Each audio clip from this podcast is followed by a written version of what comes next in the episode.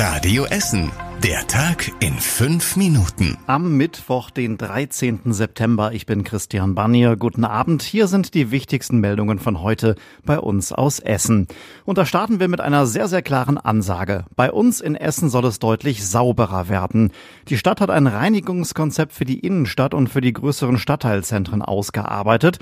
Das ist dann heute Nachmittag im Ordnungsausschuss auch besprochen worden. Eine endgültige Entscheidung fällt aber erst Ende des Monats im Stadtrat. Ja, was steht drin in diesem Konzept? Eine ganze Reihe Verbesserungen auf jeden Fall. Unter anderem soll ab dem kommenden Jahr auch an allen Feiertagen ein Reinigungstrupp in der Innenstadt unterwegs sein. Bisher war das nicht so. Es wird weitere Nachtschichten geben, um Mülleimer zu leeren und Dreck wegzufegen. Unkraut soll öfter wegkommen. In Altenessen, Borbeck, Steele und Rüttenscheid wird es außerdem Zuständige geben, die dort immer auf die Sauberkeit achten. Und das alles soll im kommenden Jahr fast 240.000 Euro kosten. Gute Nachrichten gibt es aus dem Gildehof Center heute. Die Ämter der Stadt Essen haben dort endlich wieder Strom. Der Einbau des neuen Trafos ist geglückt. Ab morgen sollen alle Dienststellen der Stadt wieder normal aufmachen. Das heißt, im Bürgeramt gibt's dann wieder Termine, die Zentralbibliothek öffnet morgens pünktlich und auch das Standesamt ist ab morgen wieder normal besetzt. Wenn Trauungen zur Sicherheit aber schon umgeplant wurden, dann bleibt es bei dieser Verlegung. Am Montag gab es einen Brand in der Gebäudetechnik im Gildehof Center. Dadurch fielen unter anderem die Aufzüge, die Lichter und die Belüftung aus. Heute könnt ihr den Alltag der Essener Polizei miterleben. Noch bis in den Abend hinein wird beim Twitter-Nachfolger X und auf Instagram ausführlich über die Arbeit eines Streifenwagenteams berichtet.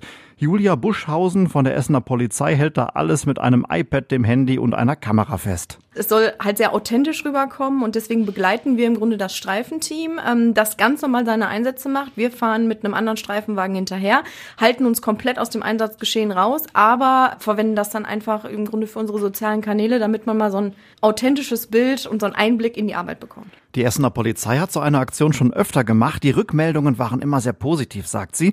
Diesmal ist ein Streifenwagen von der Polizeiinspektion Nord in Altenessen an der Reihe. Vorhin gab es schon einen Einsatz in Altendorf. Da hatte jemand gesundheitliche Probleme. In Katernberg wurde außerdem ein Verkehrsschild beschädigt. Am Essener Stadion wird bald wieder der Name Georg Melches zu finden sein. In der Bezirksvertretung für Berge Borbeck wurde gestern Nachmittag einstimmig beschlossen, dass eine Zufahrt dort seinen Namen bekommt. Georg Melches ist einer der Gründer eines Vereins in Vogelheim, aus dem dann später Rot-Weiß Essen wurde. Nach dem Krieg half er mit, das Stadion an der Hafenstraße wieder aufzubauen. Ein Jahr nach seinem Tod in den 60er Jahren wurde das Stadion dann in Georg Melches Stadion umbenannt. Nach dem Abriss vor zehn Jahren war der Name aus dem Stadtbild erstmal verschwunden. Die Adresse des Stadions ändert sich durch diese Umbenennung der Zufahrt in Georg Melches Straße übrigens nicht. Bei den Talenttagen Ruhr, da geht es seit heute wieder um die Berufswahl. Jugendliche, die können zum Beispiel in Workshops an ihren Schulen mehr über ihre Stärken und Schwächen erfahren und auch direkt ausprobieren, was sie denn so alles können. An der Gesamtschule Nord in Vogelheim, da haben die Schüler einen Do-it-yourself-Workshop gemacht und sie organisieren auch noch eine Demo gegen Rassismus. Im Radio Essen Interview hat Lehrerin Marion Faber erzählt, was da alles passiert. Dann geht es darum, wirklich praktisch zu lernen, was ist eigentlich Demonstrationsrecht und wenn ich eine Demonstration vorbereiten möchte, was muss ich dann tun? Jetzt läuft es ganz toll. Wir sind hier mit gut 20 Schülern zwischen Klasse 7 und Q2, die mit großer Freude und mit großem Einsatz dabei sind. Die Schule will dann auch wirklich eine Demo gegen Rassismus machen. Jugendliche können bei den Talenttagen aber auch in viele Unternehmen reinstuppern, zum Beispiel bei Siemens, ThyssenKrupp oder Ivonik. Drei Projekte aus Essen sind für den Deutschen Engagementpreis nominiert. Die Aktion Hey Alter die sammelt alte Computer, bringt sie auf den neuesten Stand und gibt sie dann an Schüler weiter. Im Fachgeschäft für Stadtwandel in Holsterhausen, da gibt es verschiedene Angebote wie eine Fahrradwerkstatt, Kleidung aus zweiter Hand oder auch ein Café. Und die Aktion Rocken hilft kümmert sich um Menschen mit psychischen Problemen.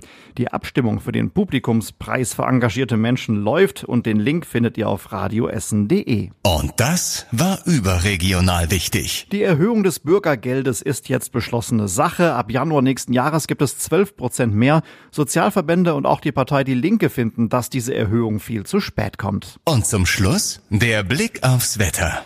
Die Nacht wird mit 10 Grad entlang der Ruhr ungewohnt frisch sein. Morgen scheint dann oft die Sonne bei 22 Grad. Auch danach geht es sonnig weiter und es wird wieder ein bisschen wärmer. Und soweit die Essener Meldungen für heute. Danke fürs Interesse und bis morgen.